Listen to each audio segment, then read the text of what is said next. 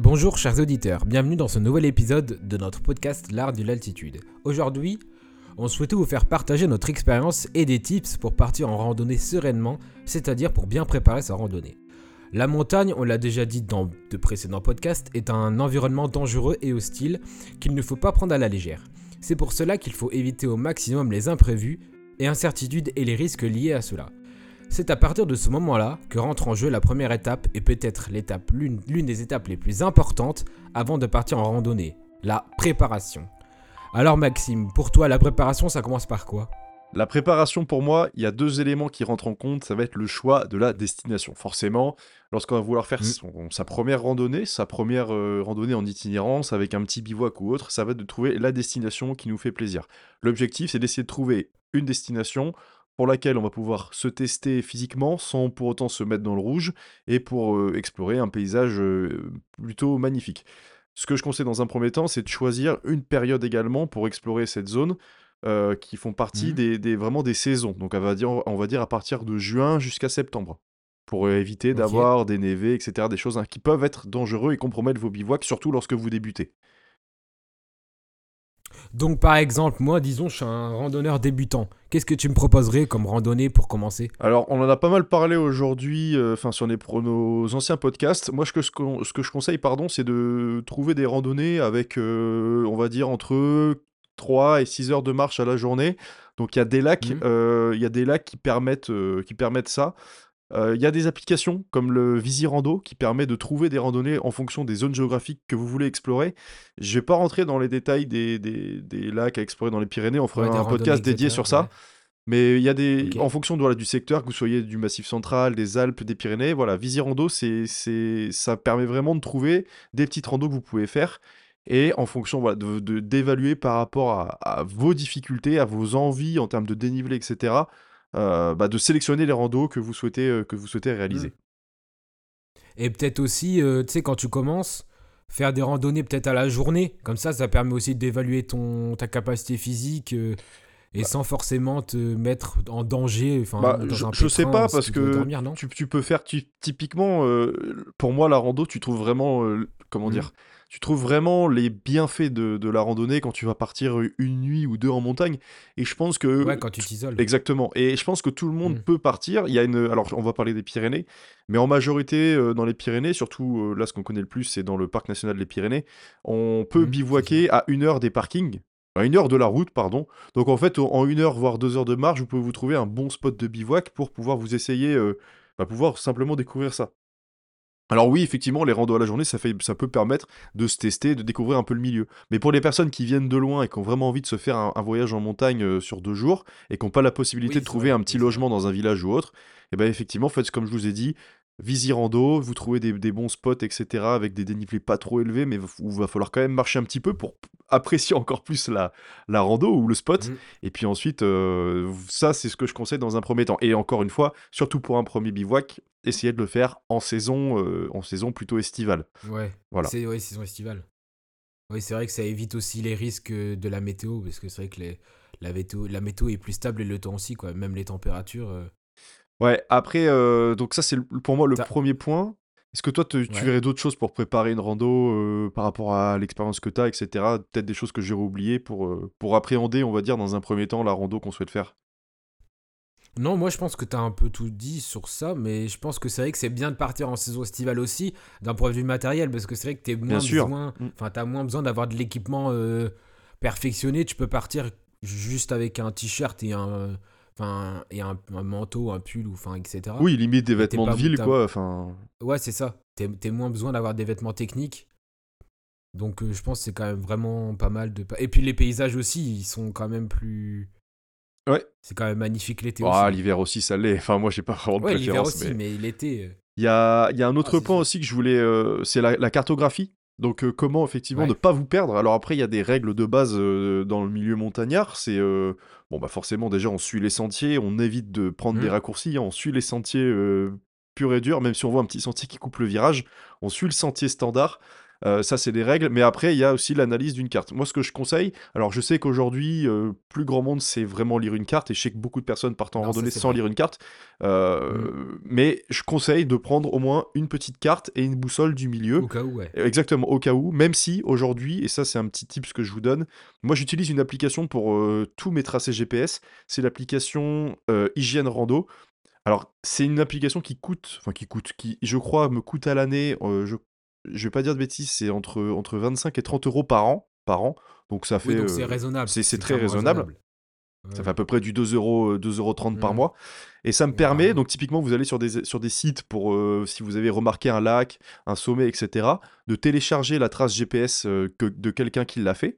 Et ensuite, vous pouvez le charger dans Visirando, dans Hygiène Rando, pardon, et d'avoir sur votre téléphone euh, les différents calques, il y a le calque euh, satellite, un peu comme Google Earth, qui permet un peu d'analyser s'il y a des plats ou autre, si vous n'avez pas lire vraiment une carte. Et il y a ce que j'utilise tout le temps, le calque hygiène, pour vraiment euh, simuler une vraie carte papier, à la différence que là, vous aurez un vrai GPS pour suivre une trace, et ce qui facilite et ce qui conforte, notamment si vous faites vos premières randos. Donc voilà l'application que je, que je conseille, c'est Hygiène Rando simple, efficace. Ouais, alors si, euh, Rando, pourquoi prendre la payante? Parce que, alors, il est possible aussi de le faire en gratuit, mais la payante, l'avantage, c'est que les cartes se téléchargent. Donc en fait, si vous pouvez, ça fonctionne sans internet, etc. Et vous aurez toujours votre point GPS, et ça, c'est un vrai, vrai plus. Voilà ce que je voulais dire ah, juste avant, le... avant la préparation du matériel, on va dire. Ouais, parce que c'est vrai que si t'es pas euh, chez Starlink, là, le, le réseau d'Elon Musk, c'est probable que tu te retrouves sans, du, sans, sans réseau du tout. Oui, et puis c'est. Oui, donc tu te retrouves coincé. C'est un peu ce qu'on va chercher aussi. Euh, voilà, on, on aime bien partir un peu sans réseau, même si j'avoue que le réseau peut être une sécurité, notamment pour les personnes qui partent seules. Mmh. Et aussi, je voulais rajouter du coup euh, pour le, le, fait que quand tu as dit euh, faut suivre les chemins, faut bien suivre les chemins et pas faire de, de hors sentier ou hors piste, que aussi des fois il n'y a pas forcément de chemin bien sûr, suivre. Et dans ces cas-là, il y a des cairns, par exemple. Donc, euh, c'est des. C'est des piles de cailloux. Des pierres. Ouais. des piles de cailloux, en fait, qui montrent le chemin.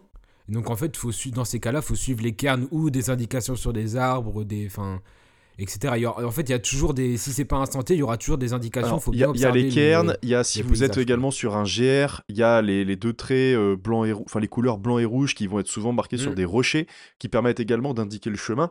Donc là, voilà, c'est les cairns effectivement et comme tu, enfin comme tu l'as très bien dit. Alors les cairns, il y a un petit inconvénient, c'est si vous voyez des cairns dans un pierrier, ça peut vite être n'importe quoi. Tout le monde va tester ses sentiers ou autre.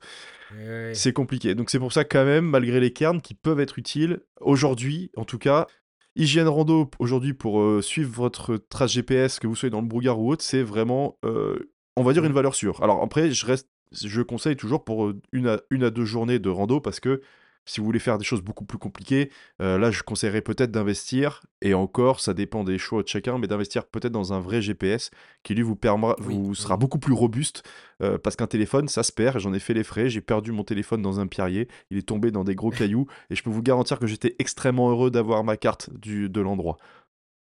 Ah, c'est sûr. Voilà. mais mais, mais c'est pas parce qu'on a c'est pas parce qu'on a un GPS aussi qu'il faut pas regarder aux alentours. Euh, Absolument pas. Absolument pas. Alors après 90% du temps vous serez sur des sentiers surtout sur vos premiers bivouacs lorsque vous voulez pas euh, vous tenter une voie de l'extrême, vous serez sur des sentiers. Le GPS va vraiment être là pour vous rassurer s'il y a des voilà, si vous, hésitez entre deux sentiers, ou également euh, si vous passez par un pierrier, effectivement, que vous ne savez pas par quelle ourquette passer, par quel col vous devez passer lorsque vous êtes face à bah, face à un col tout simplement. Après voilà, 90% du temps vous serez encore sur des sentiers. Surtout il y a mmh. des bivouacs, les... si vous faites par exemple un premier bivouac à 2 heures de, de, du parking, bah, il y aura des sentiers parce que tout le monde aura déjà fait cette randonnée là, donc euh, vous ne sortirez pas beaucoup des sentiers battus. Voilà l'expression que je voulais placer. et, si, et, si, vous décidez de faire, le, faire les grands fous, bah c'est vrai que l'application que tu as citée, ça peut être utile aussi si tu veux faire du hors-sentier. Par exemple, à savoir si, euh, tu vois, t'es es à la même altitude ou tu... Je sais pas si tu te rappelles la fois où on avait décidé de faire du, du hors-piste et qu'on avait utilisé du coup l'application pour savoir si on était à niveau. Oui, oui, oui, effectivement. pour ça, si, on était dans la bonne ligne, quoi. Alors, bien sûr, ça, tu as bien raison. Oui, on peut voir les altitudes sur les cartes. Alors, ce sera difficile mm. par un podcast de vous faire un tuto comment lire une carte, mais euh, ce qu'il faut savoir, c'est que grâce à Visirando et le et le à Hygiène Rando, décidément, j'ai y arrivé, ça vous permet de voir bah, les, les, différents stades d'altitude et de voir comment votre point GPS se place. Donc ça, pour rester, on va dire, à mm. ISO, à, hauteur égale, c'est ce qui est indispensable. Et je recommande également un petit altimètre. Euh, alors moi j'en ai un vieux, un vieil altimètre euh, qui m'a été donné par mon grand-père d'ailleurs, euh, un altimètre à aiguille, les anciens là qui. Ah c'est sentimental. Exactement, c'est un objet auquel je tiens beaucoup. Mais il existe des altimètres numériques qui coûtent pas excessivement cher et qui vous permettent de dire bah là ok là je suis dans le brouillard, mais je sais que je suis à telle altitude par rapport à ma carte ou autre. Mmh. Voilà, c'est en plus de la boussole, ça va être des éléments complémentaires. Ce que je recommande également, et je veux faire un petit point aussi sur ça. petite parenthèse, il y a ce qu'on appelle des accompagnateurs en montagne. Des personnes qui sont aptes, formés à vous emmener en bivouac. C'est des personnes qui peuvent même vous emmener faire une journée, deux jours, trois jours en montagne et qui peuvent voilà, vous apprendre le matériel de base à avoir, qui peuvent également être on va dire, un, renfort un peu psychologique pour vous rassurer, pour vous dire ok on va passer la nuit à tel endroit, je sais que c'est en fonction de telle météo, etc. On va pouvoir y aller. Et ça peut permettre aussi à des gens de se rassurer, en plus de tous les éléments qu'on vous donne, bien sûr, si vous ne sentez pas serein d'essayer d'aller euh, d'aller à un lac ou autre, prenez un, guide de montagne, un accompagnateur, et, ça va grandement vous rassurer. Et ce sont des professionnels qui connaissent le milieu extrêmement bien. Bah, c'est vrai que rien que quand tu te dis euh, viens, euh, viens, on va faire une randonnée, euh, j'ai pris un guide, rien que le fait de dire genre que tu as pris un guide et que tu es avec quelqu'un en fait qui connaît, enfin c'est en fait c'est son métier limite, qui connaît vraiment le terrain, la nature, en fait, c'est sûr que ça rassure. Rien que le fait, rien que ce fait-là, ça rassure de fou. Et puis vous pouvez en apprendre davantage euh, sur mm. l'endroit, sur la faune, la flore locale. Donc le guide, c'est pas non plus, enfin c'est un conseil que, je peux donner aux personnes qui n'ont pas envie d'expérimenter le, on va dire, qui ont vraiment envie de diminuer les risques au maximum, vraiment. Mm, et, et, pour les prix. Euh, on peut être à, euh, je crois que c'est aux alentours entre 200 et 300 euros potentiellement la journée ou la demi-journée, après avoir. Mmh. Euh, je me base sur un peu les prix des Pyrénées et sur certaines prestations, mais en gros, voilà, c'est un point que je voulais également relever. je te propose de passer Je te propose de passer au matériel, si tu veux bien. Et, te dire, toi, Florentin, aujourd'hui, tu fais ta première rando, imaginons, qu'est-ce que tu ou qu'est-ce que tu conseillerais aux personnes d'emmener euh, et de ne pas emmener également, ça peut aussi rentrer dans ce podcast-là, de ne pas emmener pour un premier, euh, pour un premier bivouac ou une première randonnée. Bah moi déjà, je pense que avant tout, il faut faire une liste pour vraiment savoir que tu n'as rien oublié avant de partir. Est-ce que si par exemple tu fais pas de liste, tu pars et en fait tu t'es aperçu que tu as oublié les piquets de la tente à 5 heures de. Merci, on va, on va passer à l'étape d'après. On va passer à l'étape d'après. non mais tu as, voilà, as compris ce que je voulais ouais, dire. bien sûr. Bah, c'est un, un, peu bête, donc c'est vrai que faire une liste, ensuite adapter aussi en fonction, euh, prévoir, en fond, regarder la météo et adapter son équipement en fonction de la météo. Bien sûr. Donc faire une liste comme ça, t'oublies rien, euh, prévoir son équipement en fonction de la météo. Et après, euh, bah, niveau matériel, je pense que c'est les classiques. Euh, on a déjà fait des podcasts sur le matériel, donc euh, enfin sur le premier matériel, donc je pense on reviendra après un peu aux sources. C'est un peu le même. Je sais pas si tu as des, choses bah, à dire. Moi, sur le, sur le matériel, il y a quand même des choses qu'il faut, qu'il faut se dire. Alors, je, je déconseillerais, moi, à toute personne qui débute la rando, euh, de d'acheter du matériel entre guillemets pas cher dans un premier temps pour se dire ça se trouve on n'en fera pas derrière. Mmh. Soit essayer de vous en faire prêter, soit essayer de trouver du bon matériel en occasion. Il y a des très bons sacs à dos, il y a des très très bons sacs à dos euh, en occasion, etc. L'objectif. pourquoi je conseille ça? Parce que déjà, économiquement, si vous êtes, un, si vous êtes passionné de la randonnée après ce, ce bivouac-là, vous serez content de pouvoir réutiliser votre matériel. Et dans un second temps... Un bon matériel aussi. Pardon? Ah bah oui, complètement. Et d'avoir un, et, un bon matériel pour les, fois prochaines. Alors que mm. là, si vous partez en plus avec un mauvais matériel, c'est-à-dire que vous partez pendant une journée avec un sac qui vous fait mal au dos, un sac qui est mal adapté à ce que vous emmenez, ça peut vous gâcher votre randonnée et finalement vous, vous dégoûter en fait de repartir. Avoir un mmh. sac qui a un bon maintien, on en a un peu parlé sur le, sur le, choix du matériel, mais il y a des sacs aujourd'hui. vous, pouvez trouver les, anciens, euh, des, d'anciens d'auteurs ou même des ospreys plutôt récents sur le marché de l'occasion qui, feront, euh, qui seront topissimes. Euh, il y a plein de marques, des, des, des, milliers, etc., qui, qui, peuvent vous permettre de partir sereinement et d'avoir un minimum de confort sur le dos. c'est vrai que moi, je connais pas je connais pas beaucoup de personnes euh, genre qui sont pas devenues accros après avoir fait la première randonnée. c'est ce que je vous souhaite en tout cas, c'est ce que je souhaite aux, personnes qui nous écoutent. Mais et autre conseil, il y a des choses que je préconise de ne pas prendre. Euh, je déconseille de partir avec beaucoup trop de vêtements. Euh, faut, faut savoir qu'en montagne, y a, on a donné un petit peu l'astuce des trois couches, voire quatre mmh, couches en fonction, Des, en fonction des, des périodes. Euh, évitez d'emmener la grosse parka, le gros suite avec un renfort ou un, comment dire, un ajout de, de, laine ou un ajout de polaire ou autre. C'est des choses que vous ne supporterez pas pendant que vous marchez et qui, mmh. une fois arrivés là-haut, vous auront juste encombré beaucoup trop. Ce que je préconise, surtout si vous débutez, c'est le, petit t-shirt en mérinos, on découpe pas, euh, la petite polaire ou la petite veste en, soft shell euh, plutôt respirante, et un petit coupe-vent, et une doudoune ou une grosse polaire pour l'arrivée. C'est tout. N'emmenez pas plus de vêtements que ça, surtout si vous partez une nuit, de quoi effectivement vous, vous coucher sans utiliser les vêtements de la veille. Mais c'est tout. Pas plus ni moins de vêtements, ça ne sert à rien d'emmener beaucoup trop. Vous partez. Enfin voilà, l'objectif c'est quand même de monter léger, d'arriver à monter avec un, minimum de confort, pardon. Et donc c'est pour ça, voilà, il y a des choses que, que vous devez laisser chez vous, qui, vous, qui ne vous serviront absolument pas en montagne.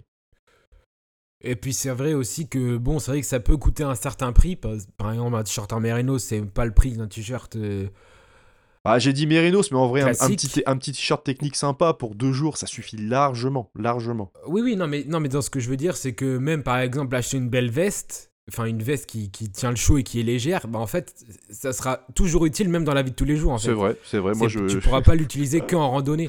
Donc c'est pas forcément un achat que tu fais euh, vraiment que pour les randonnées. Si au final tu t'aperçois qu'en fait euh, bah, tu fais une randonnée par an ou t'aimes pas trop ça, mais en fait les vêtements techniques que tu as achetés, bah, ils, te seront toujours utiles. Ou sinon, tu peux les, tu revendre en occasion. Donc, euh, moi, c'est vrai que, bon, vaut mieux investir quand même un peu au début pour pas se retrouver bah, coincé, quoi. T'as bien raison. T'as bien raison. Bon, bah, je pense que Maxime, on va pouvoir faire un récap de tout ce qu'on a dit. Je sais pas ce que t'en penses. Ouais, le podcast est assez court, mais euh, l'objectif, c'est de vous donner un mm. maximum d'informations. Euh, pour récapituler, en gros, l'objectif, pour partir, dans un premier temps, il faut trouver votre spot. Trouver votre spot, ça signifie trouver le spot de vos rêves, un lac, euh, une cascade, une plaine ou autre, une forêt, etc. Donc ça, vous pouvez utiliser l'application Visirando et également d'autres applications de topo de randonnée qui peuvent vous permettre de bah, lister les bivouacs que vous souhaitez faire. Euh, ensuite, télécharger la trace GPS euh, en format GPX pour l'application Hygiène Rando. Application que je conseille, petit rappel, elle coûte, euh, je crois que c'est 25 euros par an. Ensuite, n'hésitez pas à prendre du matériel en plus que votre téléphone pour vous guider. Prenez une carte, une boussole et un altimètre. Même si ça nécessite un peu de temps pour se former, il y a beaucoup de vidéos qui vous expliquent comment lire une carte, et je pense qu'en une après-midi, vous avez compris le principe. Enfin, il faut respecter certaines règles de sécurité. Moi, je conseille dans un premier temps de partir à la bonne saison, surtout pour les premiers bivouacs, de partir entre juin et septembre. Et enfin, euh, de regarder bien sûr la météo au dernier moment. De partir euh, avec un guide si vous avez besoin de diminuer les causes possibles de risque. Voilà, avec un guide, vous serez beaucoup plus serein et, entre guillemets, vous paierez quelqu'un pour avoir le moins de choses à penser, parce que lui aussi vous fournira des listes de matériel mmh. à apprendre. Et dans un second temps, euh, partir également, ça peut vous rassurer, trouver un spot de bivouac pas très loin de certains refuges. Euh, il en existe beaucoup dans les Pyrénées, les Alpes, le Massif central, et le fait de partir non loin d'un refuge permet de se dire, ok, en cas de galère ou d'orage impromptu, on peut se mmh. réfugier dans le refuge, et ça permet de diminuer vraiment euh, les risques et, euh, et, comment dire, et les inquiétudes avant de partir en bivouac. Voilà, je vais te laisser, je vais te laisser poursuivre. Bah moi je vais rajouter deux petites choses. C'est vrai aussi partir avec un matériel adéquat, pas partir en tongue de plage parce que je pense que ça risque d'être compliqué et aussi euh, par prévenir quelqu'un qu'on part en randonnée, on sait jamais. Hein.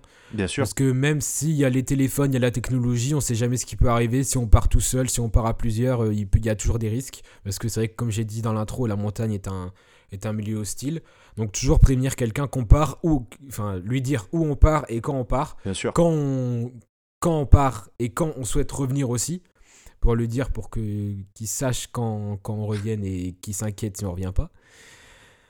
Et voilà, je pense que Maxime, on a un peu tout dit sur la préparation d'une randonnée, donc je pense que je vais pouvoir conclure. Ouais, je voulais juste rajouter un petit truc, c'est vrai que tu m'as fait penser, tu as dit de pas partir avec des tongs, effectivement. S'il y a un truc dans lequel vous devez investir, j'ai beaucoup parlé du sac, mais également les chaussures. Investissez dans des mm. bonnes chaussures qui vous feront pas mal aux pieds. C'est pareil, les vendeurs en magasin seront de très bons conseils pour choisir le meilleur matériel qu'il vous faut, et notamment les chaussures. Donc n'hésitez pas à vous rapprocher de professionnels là-dessus, c'est eux qui vous aideront. Et c'est vrai que le choix des chaussures, j'en ai pas assez parlé, mais absolument à privilégier pour partir en randonnée. Ah, c'est vrai que ça peut. si, si, si, on part avec des mauvaises chaussures, ça peut vraiment détruire. Ça peut gâcher, gâcher complètement. Ah ou des chaussures inadaptées. Mais ça peut gâcher votre, votre bivouac. Voilà. Bon bah voilà, chers auditeurs, euh, ce podcast touche à sa fin. Maintenant que vous savez comment bien préparer en amont votre randonnée, vous pouvez partir sereinement et sans stress à la découverte d'un nouveau monde, riche en expériences, en belles rencontres et en découvertes qui risquent de vous rendre accro à la liberté et à l'aventure.